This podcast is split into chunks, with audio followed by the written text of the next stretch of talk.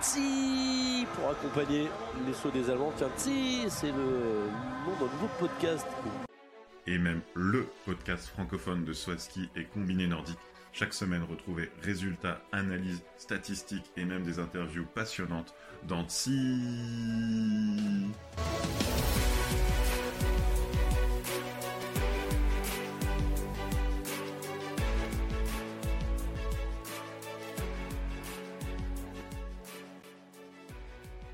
Bonsoir à tous et bienvenue pour ce 23e épisode de TSI, le podcast francophone de Swaski et de Combiné Nordique. Alors, euh, comme chaque semaine avec moi, j'ai Adjok 120. Romain, tu vas bien? Salut Will, ça va très bien et toi? Ça va super. Alors, pas de Combiné Nordique euh, pour euh, cet épisode, mais alors par contre, au niveau Swaski, on va sûrement débriefer le plus, de le plus grand nombre de compétitions depuis le début du podcast, puisque on a eu la fin du ROER, et qui dit ROER dit on saute tous les jours. Et donc, on a beaucoup de compétitions à vous débriefer. Ouais, bah, mon esprit voulait, voulait oublier Lillehammer. C'est pas bien de, c'est pas bien de me ramener à Lillehammer. C'est vrai que sur le papier, c'était super enthousiasmant d'avoir du saut à ski tous les jours. Et franchement, euh, Lillehammer, euh, il y avait tout le temps du vent, il se passait toujours des trucs un peu, euh, un peu loterie, un peu euh, Sacha Blatt et tout. Et j'en suis sorti un peu avec un- une sensation de trop-plein, mais heureusement, le week-end à Vikersund euh, a ramené de, de l'enthousiasme. Alors, malgré tes prérogatives, on va quand même débriefer Lillehammer. Euh, c'est comme ça. C'est, tu n'as pas le choix.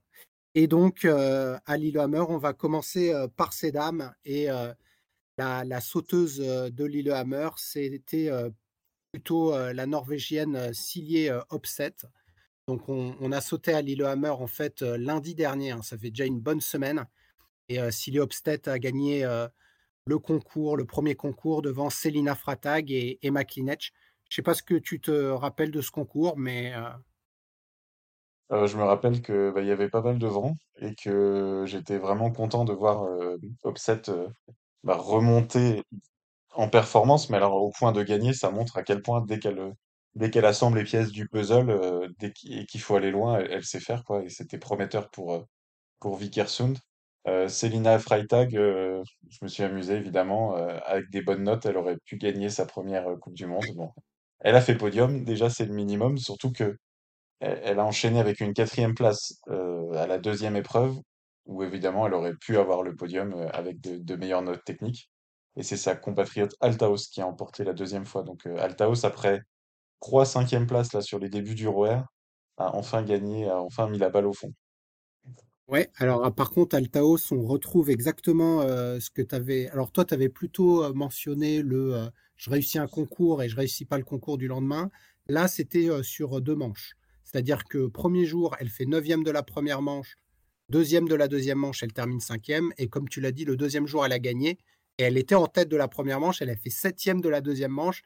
Mais bon, elle avait tellement d'avance sur Eva Pilkelning et, Lutitz qu'elle a, gagné le concours. Mais elle aime bien jouer le, le chaud-froid, Katharina. Oui, et il s'est passé exactement ce que tu avais prévu euh, lundi dernier dans l'épisode, c'est-à-dire que dès la première épreuve de Lillehammer, le classement général de la Coupe du Monde était réglé. Euh, Altaos en faisant que cinquième, donc on avait débriefé dans l'épisode précédent que, que ces deux cinquièmes places d'Oslo, euh, on va dire, seraient sans doute rédhibitoires pour le globe. Elle rajoute une cinquième place à, à la première épreuve de Lillehammer, et c'est lors de cette épreuve-là que Pikelnich a entériné son premier globe de cristal, malgré une onzième place. Exactement, et donc un, un, premier concours marqué par, par la loterie, puisque Opset avait été septième de la première manche. Altaos, on l'a dit, elle a remonté sept places. On a eu des dégringoladas, et notamment la Norvégienne Eirin Mariak Vandal, qui était première après le saut, et on espérait un podium. On sait qu'elle était en délicatesse avec son genou, et d'ailleurs, je crois que c'est le lendemain où elle est tombée, là, elle nous a fait super peur. et elle a été dixième du deuxième saut et termine que septième. Et c'est vrai que et Chiara Kreutzer qui était quinzième, qui remonte à la neuvième place, ça c'était pour le premier jour. Et je crois que le deuxième jour, c'était à peu près aussi euh, équivalent en termes de grosses remontées et de grosses chutes. Oui, c'est ça, il y avait quand même pas mal de, pas mal de, ventilation, on va dire, et ça s'est ressenti. Euh, après, on a retrouvé quand même, euh, on va dire, si, si on se réfère au classement du ROR après Lillehammer, il y avait quand même pas de surprise. Euh, C'était Klinec qui, grâce à son super week-end d'Oslo, qui était en tête, euh, devant Altaos avec sa, victoire et Freitag qui, euh, était constante. Euh, ce qu'on peut remarquer, c'est que Ström et Kreuzer qui nous avaient emballés et surpris à Oslo, parce que d'habitude on les voit quand même moins fortes sur les très grands tremplins, elles sont revenues dans un rang plus habituel pour elles sur ce genre de tremplin à, à Lillehammer. Pilkenich, peut-être libéré par euh, son globe qui fait un podium, son premier depuis euh, son premier sur grand tremplin depuis Sapporo, tu vois? Donc Ah euh, oui. vous voyez un petit peu son euh, ses limites. Et puis on a eu un podium de Loutit, on sait pas trop trop sorti d'où. Elle était assez moyenne là depuis depuis le début du ROR. Et là, le deuxième jour de Lillehammer, elle gagne la qualif, elle fait deuxième de l'épreuve. Bon, bah, du Loutit euh, dans le texte, et puis on verra qu'elle n'a pas arrêté ses performances à Lillehammer. Alors Kreutzer, quand même, tu as mentionné qu'elle était rentrée un peu dans le rang. Si on fait la moyenne de ses deux premières manches, elle est 16e. Et la moyenne de ses deux deuxièmes manches, elle est troisième. Et donc, elle termine en effet à des places donc, de euh, 9e et de 7e. Mais elle aurait pu espérer beaucoup mieux en ayant fait des premières manches satisfaisantes. Et je pense que tu peux encore refaire les calculs et te demander. moi, j'ai vu, elle, la- elle laisse en première manche potentiellement 20 points. Et dans l'autre compétition, elle en laisse encore 20 points. Donc, si tu lui rajoutes 40, je sais pas ce que ça donnait, mais euh, ah non, elle avait quand même un écart important. Donc, euh, euh, non, non, elle doublait. Ah ouais, non, elle jou- jouait le podium. elle jouait le podium du, du ROR, ouais. Et donc, après, après ces deux épreuves, donc femmes et on avait le fameux top 15 du ROR qui emmenait euh, à Vikersund avec donc les, grandes, sauteuses. euh, c'est toi qui avais remarqué qu'on avait le top 10 de la saison euh, qui était qualifié, donc ça c'était bien pour le côté un peu, euh, il n'y a pas eu non plus de, loterie qui fait que on avait un- une sauteuse qui était lésée. Par contre, on a eu évidemment le psychodrame Yuki Ito. Disqualifiée de la deuxième épreuve parce qu'elle s'est lancée trop tard de la plateforme. Et donc, bah, la- l'impact de cette quali- disqualification, c'était pas juste une épreuve, c'était elle quittait le top 15 et elle était remplacée dans le top 15 par Julia Mühlbarer qui, dès le soir même, a dit non, non, moi c'est bon, euh, je vais pas à Vikersund. euh, Puis jeune, je- j'ai quasiment jamais sauté sur grand tremplin, euh, j'y vais pas. Ouais, alors Julia Mühlbarer, euh, moi, je ne suis pas encore certain. Est-ce que. Il y a l'histoire de la jeunesse, mais la jeunesse à Bondo, je pense qu'elle a quand même remarqué que la disqualification était limite. Elle avait la 15e place et d'elle-même, elle a abandonné, euh, elle a abandonné son spot. Je pense pas qu'elle aurait. Elle a sûrement pensé qu'elle ne le méritait pas vis-à-vis de Yuki Ito, qui était euh, la sauteuse qui avait sauté le plus loin euh, au total. hein. je crois que c'était ça la stat Oui, euh, avec oui, sa victoire, je sais plus quand. Euh, À et du coup. Mulbarer, euh, je sais pas, parce que l'âge, elle n'est pas beaucoup, beaucoup plus jeune que Loutit. hein. Non, mais euh, tu sais, Mühlbarer, elle est, on l'a vu arriver au championnat du monde euh, junior, et puis elle est venue en Coupe du Monde depuis, mais on l'a quasiment, il y a quasiment pas eu de grand tremplin depuis. Elle était très moyenne à Planitza, sur le ROR, bah, bon, elle- enfin, elle a fait 15e, hein, de- elle méritait sa place euh, sportivement parlant, enfin, elle aurait été 16e si Ito n'avait pas été disqualifié, donc c'était pas, c'était pas infamant, mais euh, elle se sentait pas. Il y avait Anna Ruprecht qui était un peu surprenante parce que on l'avait quand même souvent définie comme plutôt une pousseuse. Elle a hésité à aller à Vikersund, elle a choisi d'y aller.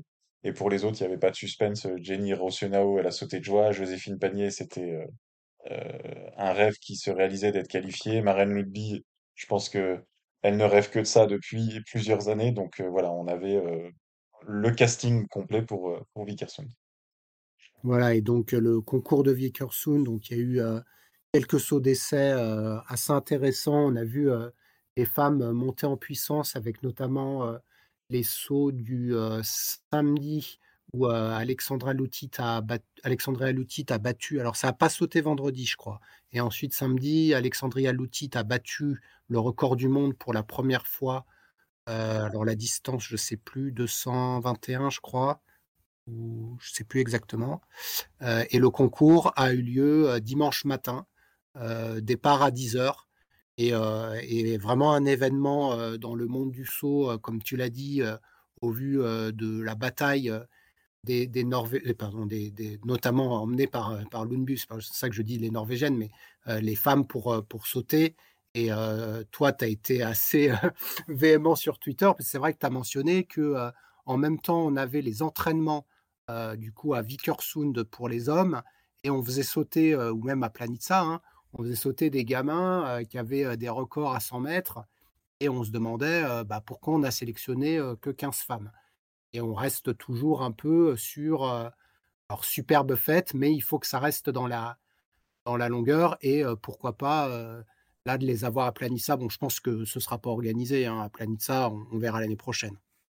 Oui, alors si on veut, oui, c'est vrai qu'il y avait une sorte, un peu de rancœur, enfin, notamment de, de ma part, en voyant les start list, en voyant des, sauteurs qui ont un niveau national, hein, en Norvège, en, Slovénie, des, des, sauteurs qui ont à peine deux points FIS ou qui sont dans le dans les tréfonds justement des FIS Cup, donc de la troisième division mondiale, de se dire que la FIS n'envoyait que 15 filles, les toutes, toutes meilleures du monde, elles, elles, elles savent sauter, enfin c'est tout, il n'y a pas de il n'y avait pas trop de suspense et on va tourner vers le positif. Et elles l'ont montré, en fait, tout simplement, dès le premier. Enfin, ce qui était incroyable ce week-end, c'était que même l'entraînement, le premier entraînement, euh, le samedi, on aurait dû avoir des entraînements plus le vendredi, mais il y avait trop de vent. L'entraînement était un événement en soi, en fait. Et il y avait une, camaraderie complètement folle. Alors, le premier entraînement, euh, le, jury, il a dit, euh, enfin, il a pas dit, mais il a fait, il a serré l'élan complet, donc ça s'envole pas très loin. Mais on voit que techniquement, bah, sans surprise, il n'y a aucun problème à se lancer à 100 km heure. Enfin, ça reste du saut à ski par des sauteuses à ski professionnelles, donc il n'y avait aucun problème. Deuxième, deuxième entraînement, et les 200 mètres qui sont passés pour la première fois par Emma Klinech, 203 mètres. Et là, le troisième entraînement, on a du 200 mètres un peu en pagaille avec, tu l'as cité, 222 mètres pour Loutit et 221 mètres pour Klinech avec quatre plateformes de moins. Donc les forces en présence se sont mises. Et sur l'épreuve du dimanche, bah, là, on a vu un jury à peu près correct, on va dire, et qui, notamment en, deuxième manche, a laissé de l'élan à tout le monde, et, même à celles qui qui volaient moins bien. Par exemple, ça a permis à Anna Ruprecht d'aller à 173 mètres. Joséphine Panier, qui était en difficulté, hein, faut pas pas se cacher, elle a eu beaucoup de mal à passer la bosse. Elle, elle a passé les 150 mètres deux fois il y avait du gaz, on va dire, et ça a permis de voir bah, une vraie compétition de vol à ski, tout simplement. Oui, donc on, est parti de la, la, 22 pour les filles, disons, du, bas de classement, hormis Yuki Ito, hein, qui a été toujours envoyé de, la 22 de, de fait qu'elle est le dossard numéro 1. Et du coup, je pense que c'était assez compliqué pour les organisateurs. Yuki Ito, elle a servi un peu de baromètre puisqu'avec son dossard numéro 1, ensuite on a eu trois sauteuses que tu as mentionnées, qui sont Anna Ruprecht, qui n'était pas ultra motivée pour y aller, euh, Otionao, qui est une bonne voleuse, mais qui, qui, n'a pas non plus étincelé en Coupe du Monde avant l'Euro-Air, et puis Joséphine, qui a, donc terminé malheureusement 15e et dernière. Et, du coup, c'est à partir vraiment de, de Maren Lundbu que le, le, concours de vol a démarré, et donc plusieurs sauts euh, au-delà euh, des 200 mètres pour cette première manche, trois sauts hein, au-delà des 200 mètres. Yukito, donc avec son dossard numéro 1 avec 200,5 de la 22. Silly Opset, donc vainqueur, on l'a dit, à Lillehammer, avec le dossard numéro 8, 211 mètres. Et donc Emma Klinech, qui dès le premier saut de la 20, de la plateforme 20, bat le record du monde de l'outil à 226 et du coup créer un écart de 20 points sur Silly Upset. Et je pense que aussi bien toi que moi, on pensait que c'était joué après le, la, première manche, que, que comme tu l'as dit, avait tellement bien sauté le samedi que on savait qu'elle allait gagner ce concours. Oui, et puis là, c'est vraiment la voleuse. ces sauts, ils sont techniquement, ils sont parfaits. Quoi une belle impulsion, c'est dans la fluidité. Et puis, on a vraiment cette sensation d'accélération en l'air, une belle posée. Parce que je pense que quand la FISE, euh, elle s'inquiète pour euh, les femmes, c'est aussi les posées. Là, on n'a eu aucun problème de posée de tout le week-end. euh, aucun problème de déséquilibre. Enfin, c'était c'était propre, quoi. Et euh, voilà, elle, était injouable. Elle met 40 points à, à la deuxième, mais parce que elle était, enfin, elle a survolé. Et quand on, enfin, c'est juste magnifique en fait. On, on a vu une épreuve de vol à ski de plus, nous qui sommes passionnés, en fait, on a juste de quoi s'enthousiasmer encore plus et c'est euh, c'est génial. Upset, c'est, euh, je l'ai appelé domaine Upset tout le week-end parce qu'en fait, elle a vraiment une, une trajectoire de vol. euh, bah, en fait, elle prend très peu de hauteur, elle se prend toujours son coup de ski là au-dessus de la bosse, donc elle est très basse. Mais alors après, une fois qu'elle part en vol, c'est splendide quoi. Elle accélère à ras la bosse et, et Yuki Ito qui complète le podium. Peut-être que c'est Maren Lundby qui devait être déçue dimanche, mais je pense que elle a passé ses 200 mètres, mission accomplie, elle reviendra. Euh, et Katharina Altaos, l'autre déçue, parce qu'elle s'est arrêtée à 198,5 mètres. Donc symboliquement, elle n'a pas passé Mm. les 200 mètres, mais euh, il y avait cette, une énorme camaraderie qui est ressortie à l'écran, on le voyait. Elles ont tout aussi partagé euh, sur les réseaux sociaux vraiment leur joie et leur fierté d'être de cette première. Et, ce qui est cool, on va dire, c'est que c'est une première qui devrait pas être une dernière. Oui, c'est sûr. Alors, heu, je dirais, heu, pour moi, la plus déçue, c'est celle qui pouvait accrocher Klinec, heu, c'est, heu, Lutit, qui a fait un 2 saut, stratosphérique à 225 mètres et de la 21 et qui, du coup, a chopé, heu, 200 201 points. Mais elle n'a fait que 172 mètres, au premier saut. Alors c'est difficilement explicable, mais du coup, elle termine que cinquième, alors que je pense qu'elle vole mieux que, et Ito. Heu, par contre, avec 225 mètres, elle bat, heu, le record du Canada et pas seulement pour les femmes, mais le record heu, confondu. Donc elle bat Mackenzie, heu, Boyd-Clove, heu, qui avait le record, du Canada pour les hommes et donc devient la première femme à détenir, le record, hommes et femmes, puisque Emma bah, elle a en face, des Slovènes qui ont sauté à plus de 240 voire 250 mètres. Donc c'est vrai que c'est c'est aussi un saut qui marque l'histoire, le 225 mètres, heu, de l'outil et qui peut confirmer que en fait, euh, bah, les femmes ont, le droit d'aller euh, sur un tremplin de vol plusieurs fois euh, dans l'année euh, comme les hommes. Sur le contingent, on peut se poser la question euh, parce que euh, c'est vrai qu'il ne faut pas envoyer non plus euh, tout le monde euh, sur des tremplins de vol à ski. Euh, Le ski féminin, soit ski féminin est encore en, en développement. Euh, maintenant, peut-être que 30, euh, c'est possible. Au-delà de 30, ça risque d'être peut-être un peu dangereux pour les filles euh, qui sont au-delà de la 30e place mondiale. Euh, mais euh, clairement, ça a été un, un super euh, événement. Et comme tu l'as dit, beaucoup de camaraderie, beaucoup de larmes, beaucoup de, de hugs entre les filles et des photos. Enfin voilà, c'est ça aussi Ouais, qu'on il y avait pas de, de. il y avait pas de pays, quoi. Étaient toutes sous le même, Exactement. sous la même bannière. Alors après, moi, je pense plus que le danger, c'est plus l'intérêt sportif, en fait. hein. Euh, en fait, il n'y avait pas de danger à se poser à 100 mètres à, à Vikersund, surtout sur ce profil. C'est juste que, un peu à la façon des hommes, hein, quand on envoie euh, Mohamed Bedir euh, ou euh, le Kazakh Mouminov qui font euh, 115 mètres, c'est un peu le même principe. En tant que spectateur, c'est pas, c'est pas passionnant, mais il y a, il y a, Mais enfin, rien ne t'empêche, euh, d'avoir une qualif oui, et voilà, peut-être d'en sélectionner euh, comme on fait chez les hommes, hein, s'ils voilà, sont c'est ça. 40. C'est aussi parce que, enfin, tu vois, moi, je suis tout à fait d'accord avec toi. Après, je pense qu'il faut pas non plus, entre guillemets, euh, forcer le vol. Si Mulbarer, elle dit, euh, j'ai pas envie et que c'est légitime, chacun fait sa progression et ça reste des tremplins euh, qui ne sont pas non plus accessibles aussi facilement pour les femmes que pour les hommes. Bah, J'imagine que, Comme, bah, je- enfin, ça, je voilà. vois, sur la technique, je vois pas, mais tu vois, par exemple, Geiger, on en la parlé à Cool. sur la, sur le fait que si elles veulent s'entraîner, bah, on va donner le tremplin plus facilement à l'équipe de Slovène à Planica euh, qu'à Bogataj et à Krishnar. Enfin, j'en suis certain. Tu vois, mais euh, par exemple, on avait parlé de Geiger qui n'était pas allé à Kulm au mois de janvier parce qu'il n'était pas en confiance. Et euh, on avait dit, euh, aller, au vol à ski quand on n'est pas en confiance, c'est pas une, c'est pas, c'est pas un cadeau parce qu'il y a quand même du stress et, et de la tension.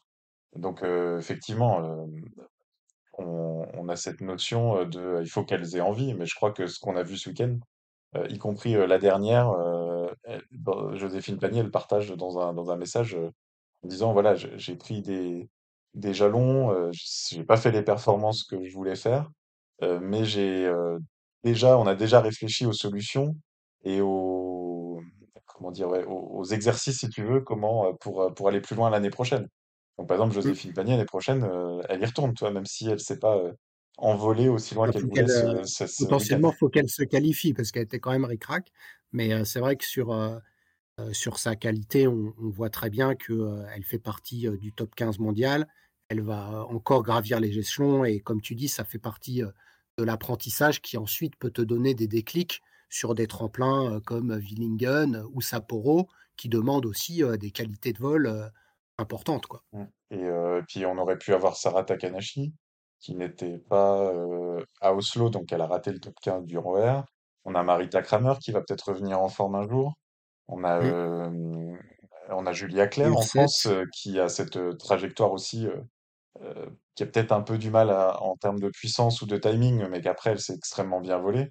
Björset, il y a, il y a de quoi remplir la, la, la start list avec des sauteuses extrêmement fiables et qui, euh, qui pourraient faire des, beaux vols. Voilà pour euh, donc euh, Klinech, euh, comme tu l'as dit, forcément était en tête du ROER avant Vickersoon et, et remporte l'épreuve, donc gagne le, le ROER devant Katharina Altaos et Selina Freitag, donc deux, Allemandes sur le podium. Et donc, l'épreuve de, de Vickersund, du fait de n'avoir que 15 participantes, ne comptait pas pour la Coupe du Monde, comme on l'avait expliqué dans les épisodes précédents. Et, euh, donc, il reste plus qu'une épreuve. Euh, la Coupe du Monde féminine s'achève ce vendredi à l'Arty. Euh, et disons qu'il n'y a plus grand, grand chose à, jouer puisque, euh, tu l'as dit, Eva Pilkelning remporte le globe. Katharina Altaos ne peut plus être rejoint, termine deuxième. Il reste encore un mini suspense pour la troisième place puisque Klinech a 57 points d'avance sur Ström. Mais au vu de sa forme, je pense que euh, Klinech va, va l'emporter euh, sur Ström. Je vois pas tellement, euh, peut-être pour l'entrée dans le top 10 avec euh, Ito euh, 666, euh, Straight euh, 10 points derrière et Takanashi 16 points. Je sais pas si tu as d'autres Joséphine qui, Oui, Joséphine, ouais, qui a, qui a effectivement. 16 points de Marita Kramer, un petit peu, un petit peu cramé, la Kramer, malheureusement. Mm. Et, et euh, on, on verra, mais effectivement. Et puis alors, euh, on relèvera que voilà, on a parlé aussi euh, de l'exposition féminine finale de la Coupe du Monde, un vendredi à 17h. Bon, voilà. À l'Arty. Euh, à l'Arty, un- qu'est-ce que vous voulez qu'on dise? Nous, on, on adore le, on adore le saut féminin, mais il faut qu'il y ait des gens aussi qui regardent pour que, pour que ça explose. Et, et regarder, c'est aussi les expositions, quoi. Inzenbar, vendredi 17h, samedi 10h. Krasnov, Mm. même topo. Euh, Il y a de quoi être déçu aussi sur cette, euh, sur cette exposition. Voilà. Ouais. Et après, euh, c'est vrai que bon, ah, il y a aussi le fait que un passage de beaucoup de sauteurs, enfin à l'Arty, il y aura aussi les hommes et, et c'est vrai qu'ils ont un peu crucifié cette épreuve, surtout que c'est le par équipe, non, Bah, le samedi, c'est les hommes, c'est un auraient, par équipe. Ils auraient ah pu ouais, mettre ils auraient pu foutre le par équipe le vendredi. Ouais, j'avoue que là, c'est des décisions qui sont quand même pas tellement justifiées. Bon, après, on aura eu 26 épreuves, pas d'annulation, euh, plus Vickersund, plus une épreuve sur deux. euh, euh, non, elles ont sauté deux fois, je sais plus, au championnat du monde. Si, deux Deux fois. fois, ouais, ouais, deux Donc, fois. euh, donc, donc voilà, ça fait quasiment 30 épreuves. On en voudra toujours plus, mais on va pas gâcher notre plaisir. Le saut féminin a eu sa saison la plus complète. Il manque encore une tournée digne de ce nom, sans faire hommage, sans faire à Villars et Lubno. On, espère euh, voir les, femmes. On, on débriefera de toute façon euh, sur la Coupe du Monde femmes, euh, euh, déjà sur, sur l'épreuve de l'Arty, et puis ensuite euh, dans, notre, dans nos épisodes ou notre épisode de, de fin. On va passer euh, aux hommes qui avaient euh, eux aussi euh, un calendrier euh, très intense puisque euh, le ROER euh, chez les hommes euh, suivait euh, celui des femmes et donc on a eu deux épreuves euh, à Lillehammer Ah bon? Ils et sont euh, allés à les Lillehammer, t'es sûr? T'es sûr qu'ils sont allés à Lillehammer? bah euh, oui malheureusement pour toi ils y sont allés Non, non, ils y sont allés. Et euh, bon, là, pour le coup, il n'y a pas eu de. Donc, il n'y avait pas de notion de qualification pour. euh, Il n'y a pas de notion de qualification pour Vickerson. Et, et d'ailleurs, c'est un sujet qui a été abordé par les hommes et puis par les, les encadrements en disant que finalement, ce côté euh, qualification top 15, alors après, on peut compter 15, 20, 30, peu importe, mais ça avait rajouté du peps aux compétitions féminines qui manquaient chez les hommes, en fait. que le 62e pouvait aller euh, à Vikersund euh, à sa guise, en fait. Et que ça peut être un sujet, Ouais. en fait. Donc, euh, Ça ça peut donner, encore un peu de poids, au ROER. Ça se je suis je suis tout à fait d'accord avec toi. Après, quand tu as 2 concours, et donc pour le c'est quand même un tiers du, du, pardon, un quart du, du ROER. Ça veut dire potentiellement tu prives les mecs, d'un quart. Je faut voir. Faut voir, oui, c'est clair, vois, mais c'est vraiment une finale. Là, tu as 2 qualifs, bon. non, non, mais c'est pour dire que, voilà, aussi pour donner un peu de, de peps, surtout qu'on on, on quittait Oslo, donc on avait parlé du vent. Euh, le lundi, euh, juste après l'épisode, euh, l'enregistrement, on a, on a découvert des articles avec la polémique euh, Camille Storr, qui Mmh. a, en interview, euh, dit euh, il faudrait détruire le tremplin d'Holmenkollen et euh, si on le fait, c'est moi qui poserai les explosifs. Alors je peux vous Mmh. dire, les Norvégiens, ils ont pas aimé, mais ils ont vraiment pas aimé et ça a un peu alimenté aussi les réseaux sociaux en début de semaine. Et un Storr euh, apaisé qui allait à Lillehammer et qui a un petit peu un petit peu éteint les braises, mais c'était là quand même peut-être la déclaration la plus la plus marquante de la saison.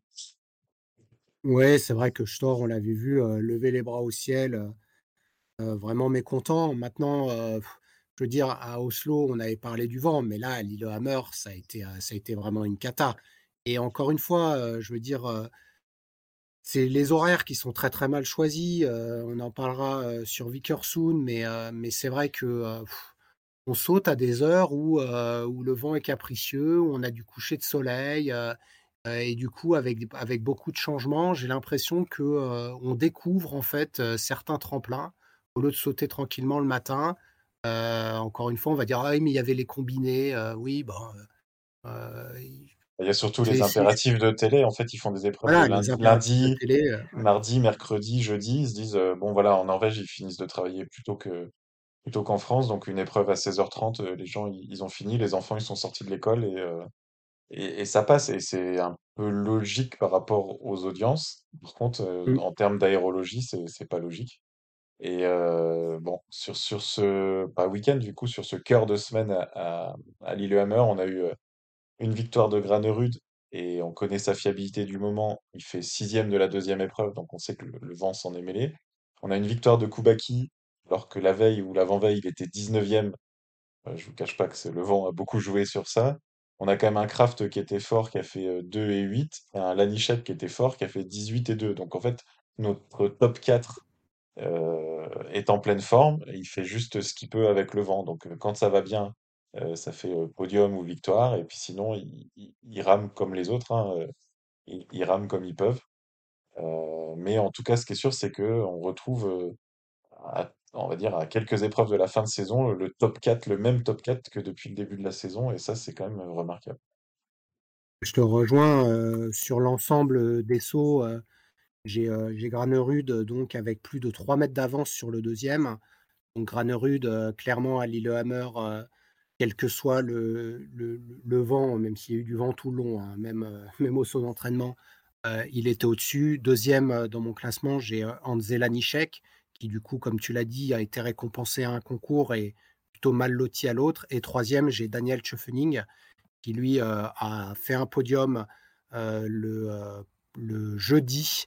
Bah, non, il a fait 2 podiums en fait, Daniel Tschöfening, mais un où il revient, de la dixième place, en gagnant le 2 saut. Et je retrouve un heu, à la sixième place, de mon classement et heu et j'ai un Fettner par exemple qui est, heu, plus de au-delà de la dixième place, onzième alors qu'il a fait, heu, un podium, je crois, heu Première épreuve, euh, podium, donc un voilà, podium, euh, bah voilà, un podium de loterie, euh, exactement et donc c'était heu bon. et puis Et en étant, a, 16 en étant de la première manche. Donc on a eu, voilà, on a eu du vent et c'est sûr que, que que que voilà, hormis a Granerud Oui, on a aussi un Eisenbichler qui fait record du tremplin à égaler et qui fait même pas podium, quoi. Alors qu'en se posant à 149 mètres sur le HS 146. 140, 146, pardon, et, euh, et qui fait même pas podium parce que c'était en, un coup de pompe, quoi. Bon, bah, c'est beau à voir, hein, toujours euh, des longs sauts, tant mieux. Mais...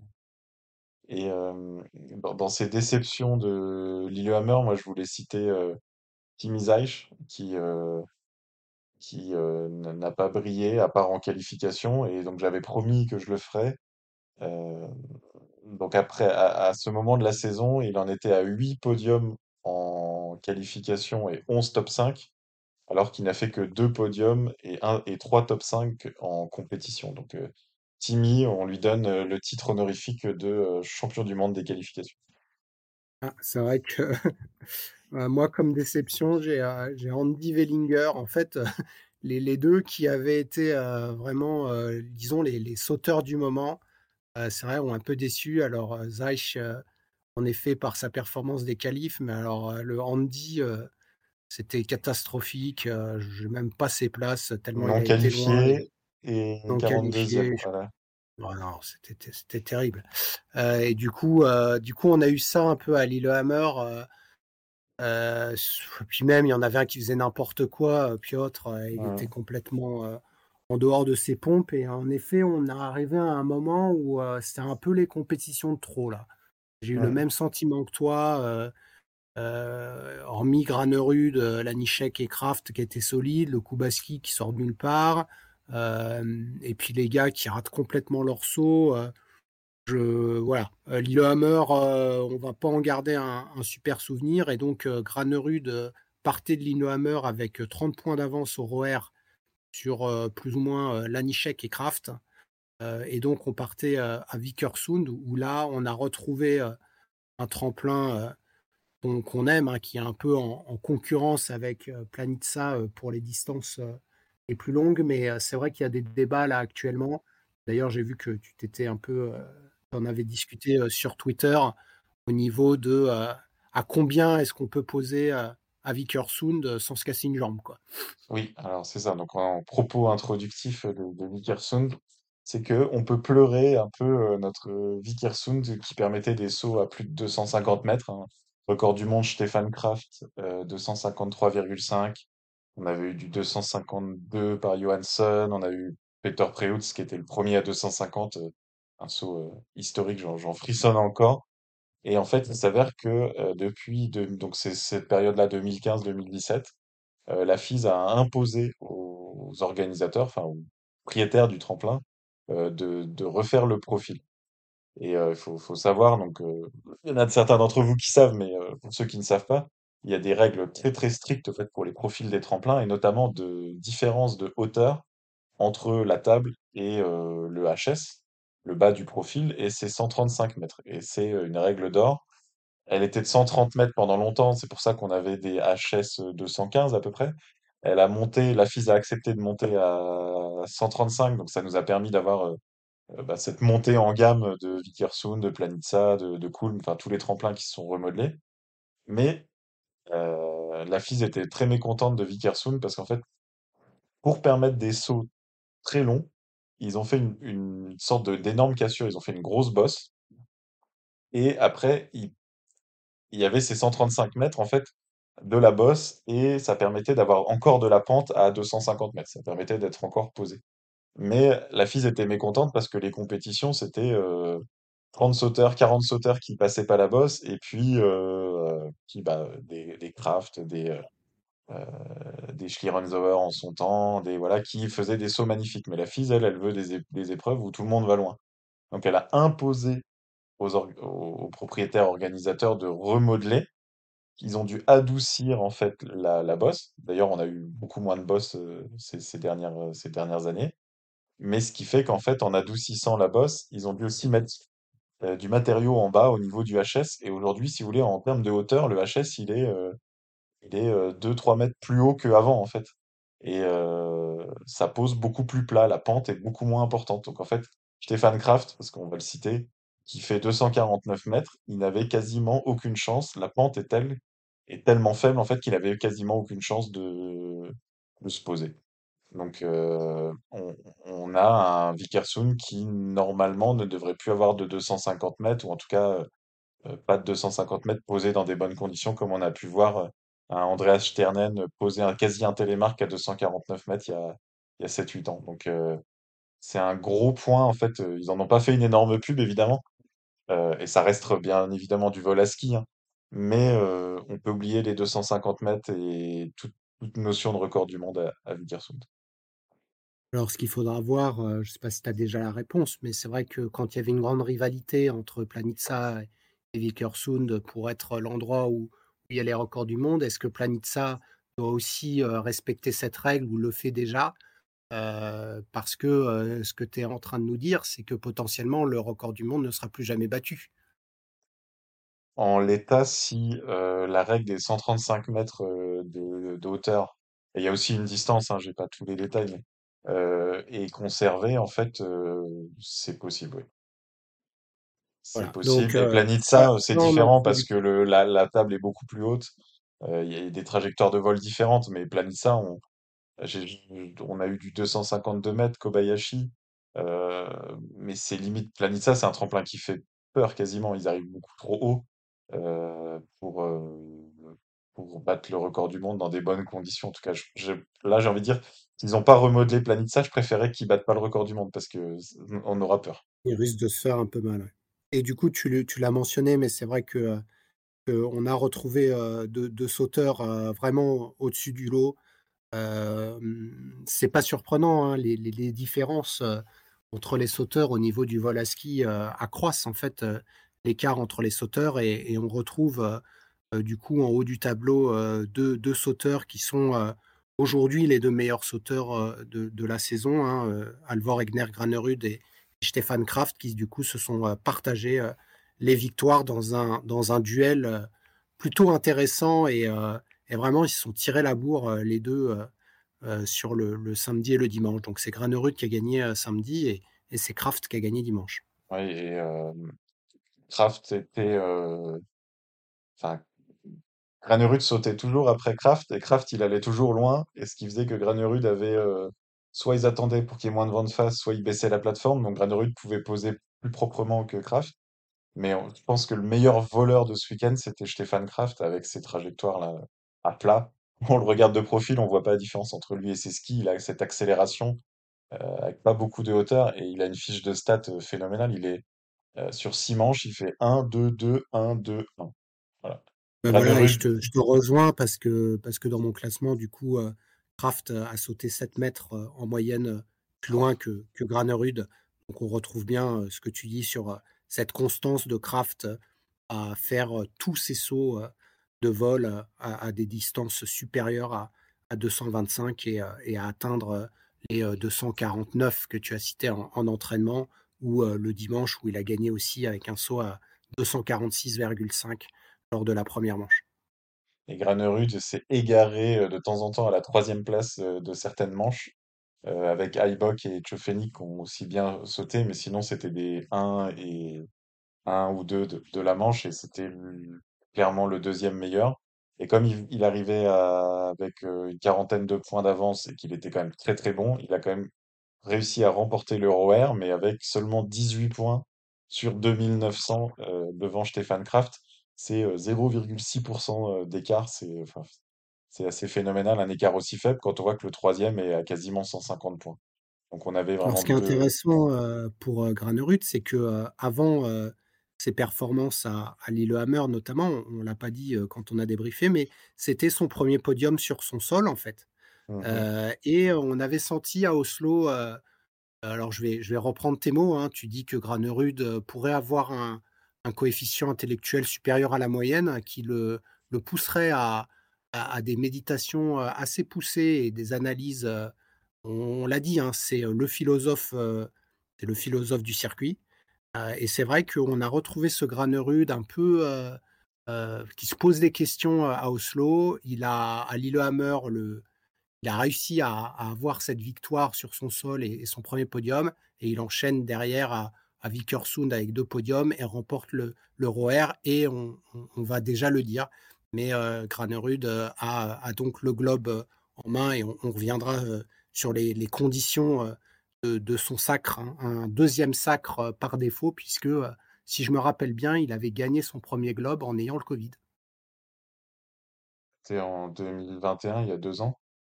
Ouais. C'était en pleine période Covid, sans, sans saut à domicile. À l'époque, ils n'allaient pas en Norvège. La Norvège avait fermé les frontières. Ah oui, il avait, il avait le Covid, genre il n'avait pas sauté le, le jour Il n'avait pas sac. Sauté, c'est- mais, mais son concurrent numéro un à l'époque Ah oui. pouvait, je crois que c'était Kobayashi, heu, d'accord. n'avait pas sauté et donc on on va le dire après Oui, on voilà. c'est il est pas il n'est pas de notre ressort de de commenter sur la situation personnelle des sauteurs, mais mais David Kubaski, comme vous le voyez, sur ce graphe ou, pour ceux qui nous entendent, donc n'a pas participé, à la qualification, du dimanche. Heu, David Kubaski, qui a des raisons personnelles puisque, sa femme est malade. On n'a pas trop, trop de détails, mais c'est cardiaque et donc il est rentré, en Pologne, directement pour pour s'occuper de sa famille et et met un terme à sa saison. Donc il ne sera pas à Lahti, heu, ni à Planica. Donc on n'a pas plus de détails et c'est pas à nous de toute façon de de voir, et d'analyser, la condition, heu, de de son épouse. Mais mais donc David Kubaski ne sautant plus, heu, a trop de retard sur, heu, Halvor Egner Granerud et et le pauvre d'ailleurs va se faire doubler par Stefan Kraft puisqu'il n'a que 42 points d'avance et probablement aussi par. Oui, voilà, et c'est vrai que voilà. Granerud, il l'aurait gagné le Globe, c'était juste Oui, ça oui, Granerud ça l'aurait gagné, Kubaski juste termine 4e de la coupe du monde, dans 20 ans, on ne se rappellera pas des de de la grande, grande saison, qu'il a fait. Donc heu, c'est vrai que nos pensées vont, heu, avec David, heu, et sa famille. Et pour revenir au sport, donc comme tu l'as dit, heu, au-delà de ces 2 extraterrestres qui étaient Granerud et Kraft, on avait, retrouvé les voleurs. Alors, un ancien voleur, Michel Heubock, que je me rappelais qu'il volait, mais je me rappelais pas qu'il volait aussi bien. Et après je citerai, heu, 2 Slovènes, que sont, Domen Preutz, hein, qu'on adore, et et Ansel Haníček, toujours, très propre, dans ses sauts. Oui, alors, à Ibok, c'est cette, heu, technique feuille morte, mais là, comme il prend bien les skis cette année, heu, ils se mettent bien à plat tout de suite, les dernières années, c'est il mettait, heu, 30-40 m à venir, il perdait un peu trop de vitesse. Là, il a vraiment fait des vols, bah, il était aux 230 m, heu, tout le temps. En plus, il était plutôt en début de start list parce qu'il n'était pas il était covidé à Kulm, donc en fait, il partait au début, donc il bénéficie aussi des bonnes plateformes et donc heu, bah, magnifique week-end, hein. Il fait 6 et 4 et puis, heu, vraiment beaucoup de de très longs sauts. Heu, Domaine Preutz, hem, en fait, tu vois, on en parlait tout à l'heure, si les épreuves, elles avaient eu lieu à midi, je pense qu'il faisait 2 podiums. Mais là, on a eu des qualifs vent de face parce que c'était plutôt en début d'après-midi, il sautait bien. Première manche, on avait encore un peu de vent de face, vers, heu, 17:00, heu, il sautait bien. Deuxième manche, ça avait tourné de dos, il rétrogradait. C'est phénoménal, Domaine Exactement, Preutz, on on peut En on fait, peut donc heu, c'est pronostiquer sa intéressant place que.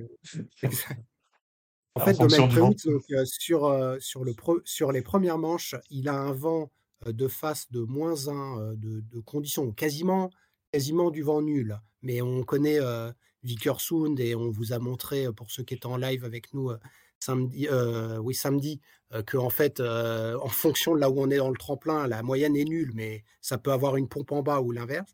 Et en 2e manche, il a eu des compensations à 16 ou même à 19, heu, le samedi et là, il fait, heu, 12e et et et s et 16e. Donc comme tu l'as dit et d'ailleurs, c'est c'est pas la première fois que tu le dis, que, clairement de dos, il n'y arrive pas, quoi. Non, non, il n'y arrive pas. Bah, c'est sa technique de vol. et c'est un poids. À ce niveau-là, maintenant, il est de 99, il a, heu, 24 ans dans 2 mois. Ça fait depuis toujours qu'il saute comme ça. En fait, il assume de rater tout saut qui est fait en vente d'eau. Raté, hein, dans des proportions, il est dans les 30 meilleurs du monde, mais il n'a aucune chance de jouer un podium un jour de vente d'eau. Mais je me dis: Alors «Ils dans doivent mon ils doivent» classement, je fais mon classement vente d'eau, vente face, hein, il est 40e mondial, hein, ouais, vo voilà Donc il et est en même fait pas dans les 30 meilleurs et heu et non, un mais autre qu'on mentionnera, Daniel André Tandeu est 35e. Donc on a vraiment ces sauteurs et Daniel André Tandeu, j'ai revu le saut ce matin parce que j'étais un peu à la bourre, mais c'est ces formes de de ah, c'est vraiment ces sauteurs-là, heu, vent de face que sont Daniel André Tandeu et et Domen Preutz et même un peu Robert Johansson, je trouve. ouais, Heu, mais il est peut-être un peu plus mixte, mais et eux, ils peuvent vraiment faire, tout et rien, quoi. ça et et Domen, juste pour finir sur lui, il je pense qu'il vit un tel kiff. Enfin, je vois que ça, intellectuellement parlant. De face, tout se met en place, il fait 240 mètres en passant, heu, 200 mètres à ras à ras de la piste. Il doit vivre un tel kiff qu'il se dit: «Je m'en fous, je m'en fiche, désolé, pardon, je m'en fiche, je je rate, enfin je rate, je n'ai aucune chance de gagner, heu, 98% de la saison, mais quand les bonnes conditions sont là, je vis un, un kiff intersidéral. Je, je vois que ça pour qu'il n'évo- il- il ne cherche pas à faire évoluer sa technique, en fait. Donc il n'est pas changé. Et, et à l'inverse, on a euh, Daniel Schöffning, hein, qu'on a, qu'on n'a pas cité, qui a terminé en fait troisième euh, concours euh, de samedi, Samedi. un peu à la surprise parce qu'en fait, il était dixième après la première manche et globalement, ça n'a pas été un des meilleurs ce- le week-end. Et en fait, il a fait euh, 230 mètres avec euh, 0,63 de vent de dos, euh, qui est Ouais, quand même une très très bonne performance, hein, Ouais, avec autant de vraiment. vent de. Alors c'est là où je me demande si sur la moyenne, il n'a pas eu un peu de vent de face à un moment. Ça me paraît beaucoup en fait. Ouais, c'est ça, bah, qu'on qu'on saura jamais. Et ce qui serait génial, c'est, j'avais vu ça une fois euh, sur une télé étrangère, avec euh, les comparaisons des trajectoires de vol. Et ça serait génial de Mm. comparer Tchofénig et, et Domen Preutz à, à distance équivalente, euh, c'est, entre la trajectoire bombée et la trajectoire rasante. Si on, s'ils pouvaient remettre les capteurs de vitesse aussi. Parce que Tchofénig, en fait, il, il prend de la hauteur, un peu aussi comme euh, Camille Storr, tu vois. Et après, il vole euh, entre guillemets au ralenti, comme une feuille morte. C'est beau à voir, hein, c'est c'est lent, ça bouge pas. Et c'est pas nerveux du tout, puis ça va loin, quoi. Et avec contre Domaine ou, ou Stéphane Kraft qui sont à plat la latte, tout près de la bosse et qui, qui accélèrent à fond. C'est c'est génial aussi pour ça, le vol à ski, de voir les, les différences. Et, et bah, vous voyez, on, vous l'entendez, on, est toujours aussi enthousiaste. Voilà, et euh, pour euh, finir avec les sauteurs euh, qui ont bien réussi, on a Kobayashi qui a fait un, un week-end potable avec une quatrième place le premier jour qui, disons, qui peut beaucoup mieux, hein, un Ryoyu, mais en fait, depuis la tournée au Japon, on a quand même un Ryoyu euh, de meilleure facture, et d'ailleurs, il est cinquième de la Coupe du Monde puisqu'il a doublé quelqu'un qu'on mentionnera comme une déception depuis son titre de champion du monde, je ne le citerai pas. Et, Andreas Wellinger, disons que ses résultats 12e et 13e sont pas à la hauteur de certains bons sauts qu'il a fait.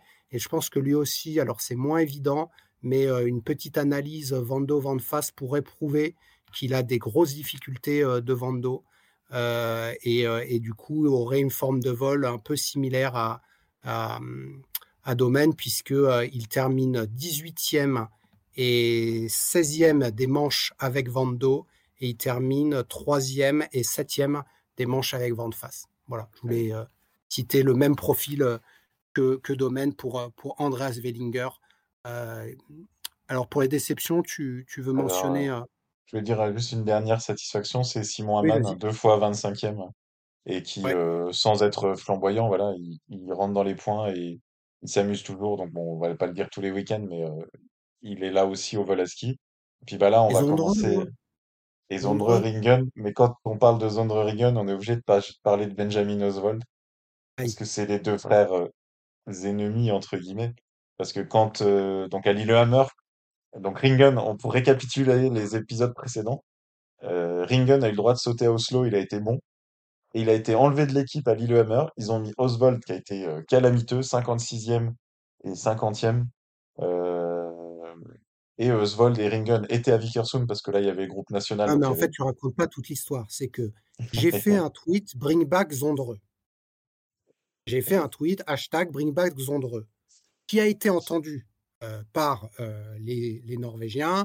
Euh, Alexander Stöckel m'a appelé, m'a dit bon, c'est vrai que Zondreux méritait de venir, machin, et finalement Zondreux est revenu à Vickersund. Raconte toute l'histoire parce qu'il ne faut pas tourner autour du pot. Ouais, ouais non, je voulais pas parler trop de ton influence cachée euh, dans, dans, les hautes instances. Je voulais rester discret sur, sur cette euh, influence. Et euh, notre Oswald, euh, donc euh, rappelons-le, et on en reparlera, qui a, qui a surdominé la COC, et ben, en Coupe du Monde, c'est toujours pas ça. Il y a un truc, euh, je sais pas si c'est technique ou psychologique, euh, qui fait que ça passe pas. Et il s'est pris une énorme boîte euh, le premier jour à Vickersund, 50 mètres sur la bosse. Il va bien euh, d'un point de vue santé, on va dire, mais il n'a pas ressauté du week-end. Non, je crois que ça l'a, ça l'a vacciné le, le pauvre Oswald. Après, il, est, il est né en 2001. Je veux dire, on le chante parce qu'en fait, c'est vrai qu'on est surpris de la différence de performance de Svold entre la Coupe Conti et, la Coupe du Monde. Donc, il y a sûrement un aspect psychologique. Donc, Svold, la même année que, Sundal et, et comme autre. alors, je vous l'ai dit, hein, Piotr Joua, depuis son titre de champion du monde, il fait n'importe quoi. et Piotrek, là, on est sur une série pas bonne. Hein, je veux dire, regarde, c'est pas bon. Non, c'est pas bon. Et techniquement aussi, hein, il a beaucoup bougé. Alors, ça s'est un peu amélioré sur Vickersoon, mais sinon, il bougeait en l'air de partout à Lillehammer. Euh, ça faisait peine à voir. C'était vraiment. Alors, il s'est volé, mais là, il faisait trop d'erreurs, il perdait trop de vitesse sur la bosse. Moi, celui que je veux citer, euh, ça, c'est pas de gaieté de cœur, c'est Tim parce que il nous fait un énorme week-end de vol à ski à, à Kulm. Euh, bon, sixième et deuxième. Il, est champion du monde à Planitza, donc il est en forme physiquement, il est fit. Et là, il nous fait un ROR tout moyen. On se dit, allez, il va quand même finir en beauté à Vickersund, mais non, 16e et 7e, quoi. Et puis, il n'y avait pas l'étincelle, quoi. Dans les vols, on n'a pas senti l'accélération, le, la, la touche du voleur, quoi. Ouais, et, et pareil, hein, c'est-à-dire que lui aussi, euh, comme un peu tout le monde, il a eu du vent de face en première manche et euh, du dos en deuxième manche. Sa moyenne de première manche, c'est septième, et sa moyenne de deuxième manche, c'est euh, vingtième. Donc, on a on a un peu le, même, on va l'appeler le, syndrome domaine. qui, qui, qui, qui, se retrouve sur, sur Zach. Et d'ailleurs, c'est ces formes de vol vraiment similaires. C'est ça qui est intéressant quand même sur le, le, vol à ski parce qu'on a, on a plusieurs. On pourra d'ailleurs faire un, un, épisode ou au moins une partie sur ces différents types de vols. On a les tortues. Hein, donc les tortues, ce sont Sundal, Laie, Schnitschol, il y a qui d'autre comme tortue? Aschenwald. Il y a qui? Bon, ça fait déjà quatre tortues.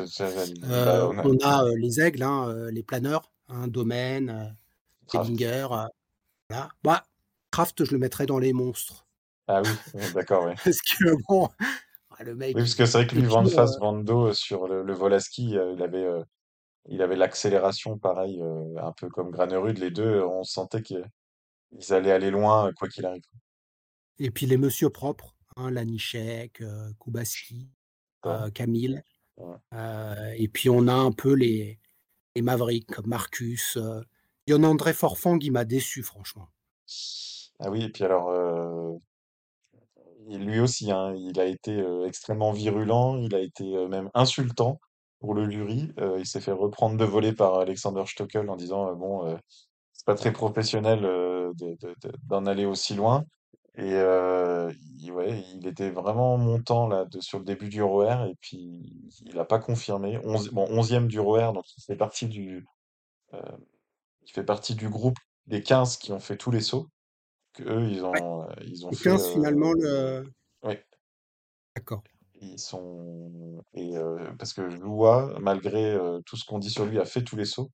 Il est derrière Eisenbichler, mais quand on saute bien au vol à ski, on marque tellement de points on l'a pas mentionné, mais euh, Kraft, il gagne une épreuve à quasi 500 points euh, dimanche, parce que quand on a du plus avec le vent de dos, plus des 20 points de compensation et tout ça, ça fait, c'est une épreuve énorme, alors que c'était une épreuve à 254 points à, Oslo, quasiment du simple au double.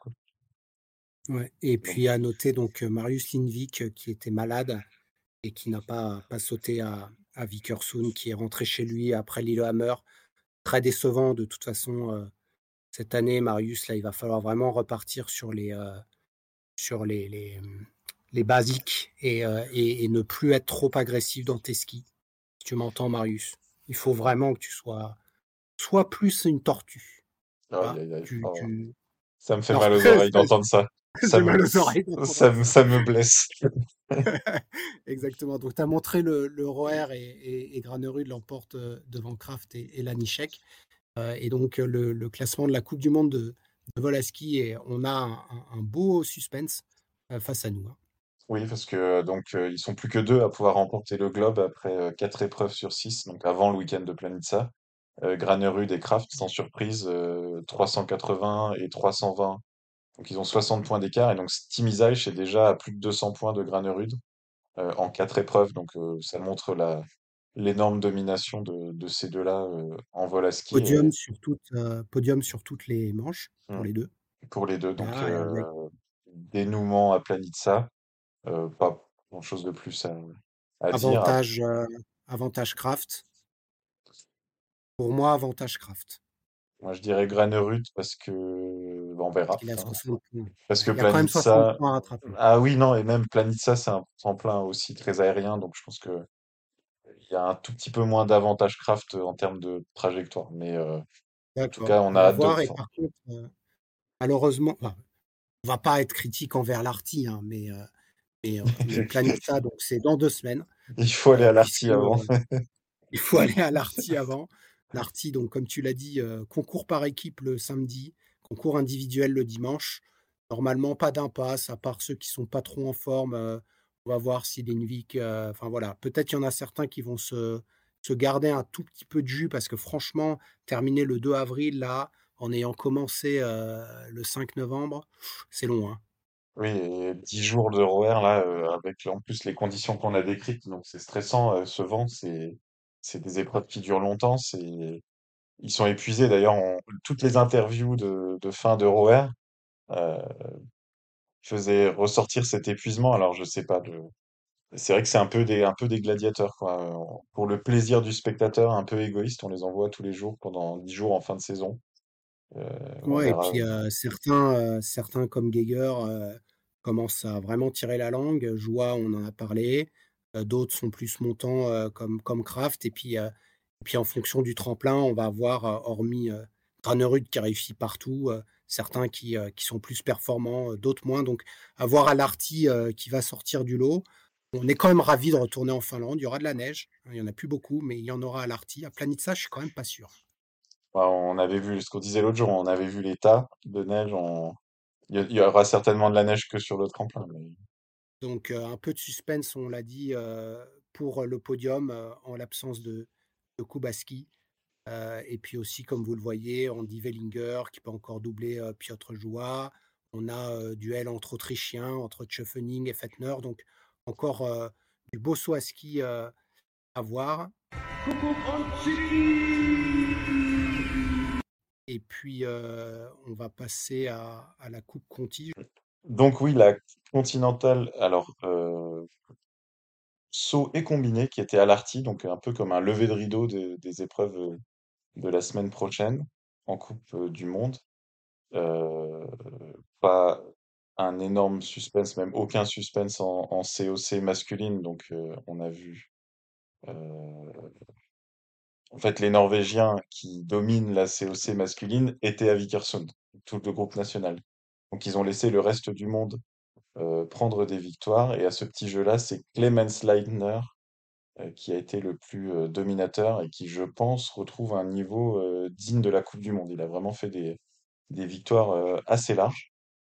Ouais, par contre, il a fait des, des grosses remontées. Enfin, en tout cas, le premier jour, il, est, il a été sixième la première manche. Le deuxième jour, il avait, euh, il avait gagné euh, la première manche. euh, et non, le premier jour, il a volé Stéphane Embacher. On va, on va pas se le cacher. Embacher, notre chouchou, qui était tout près, alors qu'il est du haut de ses 17 ans, tout près de remporter une victoire en, en COC. On a vibré. Malheureusement, son deuxième saut, alors qu'il est envoyé dans un vent terrible à moins 1, il ne fait qu'onzième. On a vibré devant le, le saut d'essai magistralement remporté par Embarer, mais ça comptait pour du beurre. Et, euh, pour son premier week-end de, de COC, parce que bon, voilà, comme on dit, il est né en 2006, il fait quand même cinquième et euh, douzième, c'est ça? Cinquième et Ouais, 11, cinquième et 12e. treizième, et euh, donc c'est c'est remarquable, hein. Il a surdominé l'OPA, il a tout de suite été faire des gros résultats en FIS, et puis voilà, il arrive, euh, bah, il arrive chez les grands, hein. Déjà, la COC, c'est du, c'est l'antichambre de la Coupe du Monde, et il joue déjà tout devant, donc c'est c'est assez incroyable ce sauteur, et on n'a pas fini d'en Ah bah, parler. bon, on s'attendait pas, on s'attendait pas à ce qu'il euh, à ce qu'il soit euh, à ce niveau-là pour sa première euh, Coupe Conti. Donc, euh, clairement, euh, voilà, on le reverra plus en Alpen, je pense, euh, alors qu'il a encore au moins un 3. Il pourrait y passer encore trois ans. Fils, il n'y ira jamais. Et moi, je serais. Je sais que toi, tu étais plutôt du genre non, trop jeune, on va pas le griller en COC. franchement, des résultats comme ça, c'est tentant quand même. Oui, oui, je pense que là, bah, tu as tout dit. maintenant, on s'attend à le voir déjà dans le groupe COC l'année prochaine, au moins en début de saison, et il a un âge à auquel Schlierenzauer, c'est un peu la référence pépite, on va dire, surtout en Autriche. Euh, et on voit que Schlierenzauer le suit sur les réseaux sociaux, ils interagissent, et euh, ça va, c'est un beau mentor, et euh, ouais, on va voir. Mbareur, retenez bien le nom, on, on- l'a martelé toute la saison, et c'est certainement pas pour rien. Et bon, parmi les sauteurs euh, normaux, donc euh, Leitner qui gagne les deux fois, on a Vidic le Slovène et Martin Amann le voleur de rêve euh, qui sont sur le podium le samedi. Amann à nouveau le dimanche et Markus Müller, ben, un solide Autrichien euh, qui n'a que bien, qui n'a que même pas encore 21 ans, mais qui paraît presque déjà euh, euh, devoir se battre pour garder sa place pour face à un, un gros un gros embarreur. Et on peut remarquer le, les- le mauvais week-end de Vilo Palossari à domicile, 27, 26 et 17e, alors qu'il est champion du monde junior. Et euh, le week-end des Français en dehors des points, malheureusement. Donc euh, Enzo Milesi, 38e et 31e. Valentin Foubert, 39e et 37e. Et Alessandro Balbi, 44e et 40e. Pour ce qui était donc les, euh, bah, les finales en fait de, de la COC. On a, Voilà, il y avait a quand même, euh, quand même, il y avait entre 50 et 55 sauteurs, donc euh, et les start lists étaient assez, assez fournis, euh, mais, mais c'est vrai que notamment pour Enzo échouer euh, à une place de, de la deuxième manche, euh, ça, c'est un peu, un peu frustrant. Alors, moi, je l'ai 33e sur mon classement, mais euh, Oui, non, j'ai toi, tu as peut-être. Non, 31e, non, j'ai dû faire une erreur de. voilà, 33e et il échoue à, à 7 points de, de la qualification, mais on, on reverra. alors, on, les, fr- les, les, hum, la saison internationale est, est donc terminée. hein, tu l'as mentionné, Benjamin euh, s'adjuge la, la Conti devant Frédéric Willumstadt et, et mon chouchou Zondré Ringen. La FISE est terminée, on l'a vu la semaine dernière. La- L'Alpen est terminée, on, l'a vu aussi la semaine dernière. Et donc, euh, il reste une épreuve nationale à Courchevel euh, samedi. euh, enfin, vendredi pour les sauts d'entraînement et samedi un concours individuel le matin et, et un concours par équipe. Merci de m'avoir envoyé le programme et je vais essayer, je essayer d'y être et vous débriefer le lendemain, enfin lundi, de ce que j'aurais vu de l'intérieur. Et, et donc on, on- on va se concentrer euh, sur l'Arti et, et Planitza. Les femmes, euh, voilà, tu, tu l'affiches. Euh, rapidement, euh, le, le- le classement se jouait entre Michelle Goebbels, donc une Allemande née en 2004, et Nora Min, Mid-Sundstadt, euh, qu'on a vu à Ah, crois, sur ouais, Ouais. sur le ROR. Et donc, c'est l'Allemande euh, Michel Goebbels, là, de jeune de 2004, qui, euh, qui a fait, euh, grâce à une quatrième et une deuxième place, qui a euh, clôturé euh, ce classement de la Continental Cup. Donc, on avait euh, Julian Seifert qui a gagné la FIS Cup, une Allemande, Michel Goebbels qui a gagné euh, la COC, une Allemande aussi. Euh, on n'avait pas de Française engagée, et quand même, c'est Et une Autrichienne qui gagne la Coupe du Monde, donc euh, je pense qu'ils ont le seum. Mais Oui, parce que Altaos euh, était à la bagarre.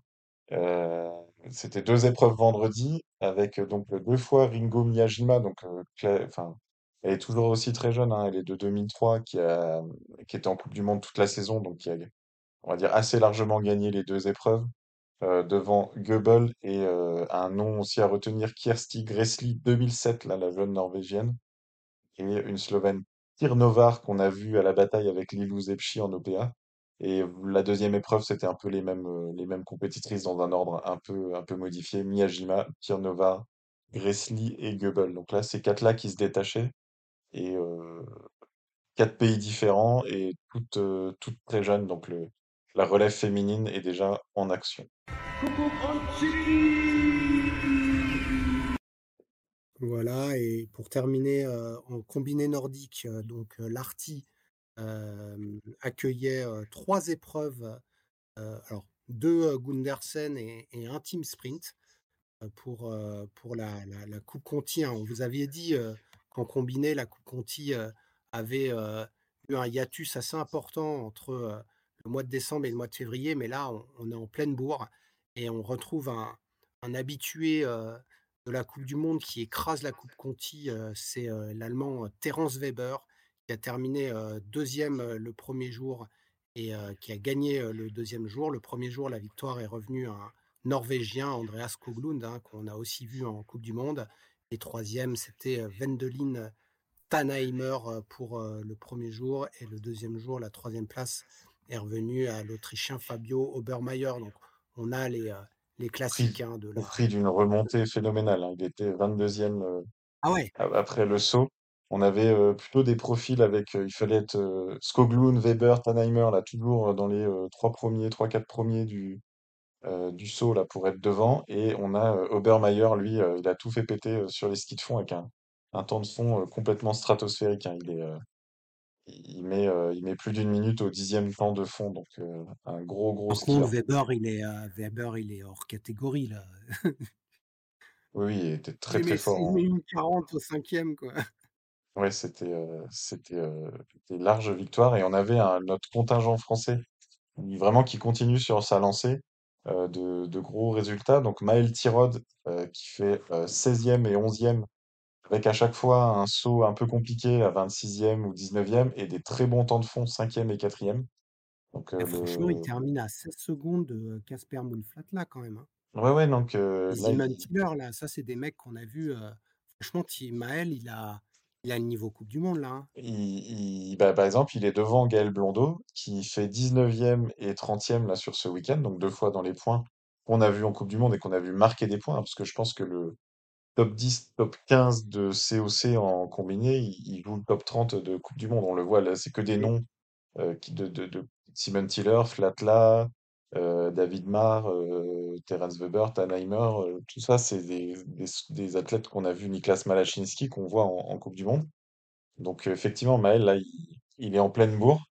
On a Edgar Vallet qui a fait aussi des bons résultats, euh, 21e et 18e. Et Tom Michaud qui était le quatrième français engagé, 41e et 31e à, à pas grand-chose des points sur la deuxième épreuve euh, d'épreuve individuelle à, à une seconde à peine, à peine des points. Donc euh, ça s'est pas extrêmement bien passé sur le team sprint pour les Français parce qu'ils font non. 7e et 11e. Et ça a été remporté sans surprise par l'Allemagne devant l'Autriche et l'Allemagne 2. On peut peut-être juste s'étonner. Oui, c'est ça. Et, on... 2.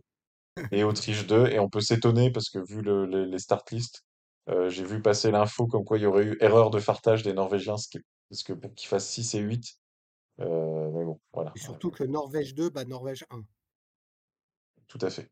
Et euh, on a nos, Bon, nos après, Norvège Français. 2 avec Flatla et Thielen, euh, Tiller, euh, ils sont un peu trompés, quoi. Un peu mm, Norvège 1, quoi. Et on a. Donc voilà. Mais les Norvégiens, tu le vois, ils ont été premiers du saut à ski. hein. Oui, c'est ça. C'est pour ça que normalement, ils auraient pas dû faire 6 et 8. Il y a dû avoir un problème, problème technique. Mais bon, c'est pas le, c'était pas l'épreuve de l'année. Et malheureusement, le week-end final d'Oberwiesenthal, donc euh, en Saxe allemande, euh, est annulé là, 25-26 mars, euh, avec cet hiver déjà fini depuis, depuis très longtemps. C'était, c'était pas tenable pour organiser des épreuves de combiné. Et donc, le week-end, la COC est terminée un peu en, un peu de façon précipitée sur cette saison qui a duré un mois. Et il nous reste le combiné de Coupe du Monde à l'Arty à suivre. Voilà, et Weber bon, avait assuré de toute façon sa victoire avec plus de 300 points d'avance sur son compatriote Tannheimer. Et troisième, Manuel Heinkemer, qui était absent à l'Arty, mais qui, au vu de sa saison, mérite cette troisième place. Donc on aura, on retrouvera ces, ces combinards, et notamment là les jeunes comme Sébastien Oswald ou le, le Heinkemer euh, et, notre Maël Tirode, en espérant qu'ils auront leur chance en Coupe du Monde. L'année prochaine, puisque je pense qu'à qu'à l'Arty, ça devrait être les, classiques. Euh, oui, c'est bah, donc côté français, il y a déjà eu la sélection. Donc Matteo Beau, Laurent Mulet-Thaler, Antoine Gérard et Marco Pénis qui clôtureront la saison. Et je vous promets, allez, je m'engage comme ça pour l'artiste, ça m'obligera à vous à répondre cette histoire de cinquième quota. Euh, il faut que je lise un peu de documentation, mais je vous expliquerai tout ça, euh, comment avoir un cinquième quota en Coupe du Monde pour l'équipe de France. Eh ben, écoute, ça, ça nous intéresse, donc on, te laisse te renseigner sur, euh, sur le sujet parce que tu as contacté certaines personnes qui sont dans le milieu et ça a l'air très très compliqué, donc on te laisse potasser tout ça et on vous dit à la semaine prochaine. Rendez-vous en Finlande. Et puis, et puis bah, passez une bonne semaine. On se retrouve lundi prochain pour le podcast. C'était c'était Tsi pour vous, le débrief de la Coupe du Monde. Et de la COC et de tout le saut ski. Et puis tu nous parleras, j'espère, de, de Courchevel si tu as l'occasion d'y aller. Et ben merci de nous avoir écoutés. À bientôt. Bonne semaine. Bye bye.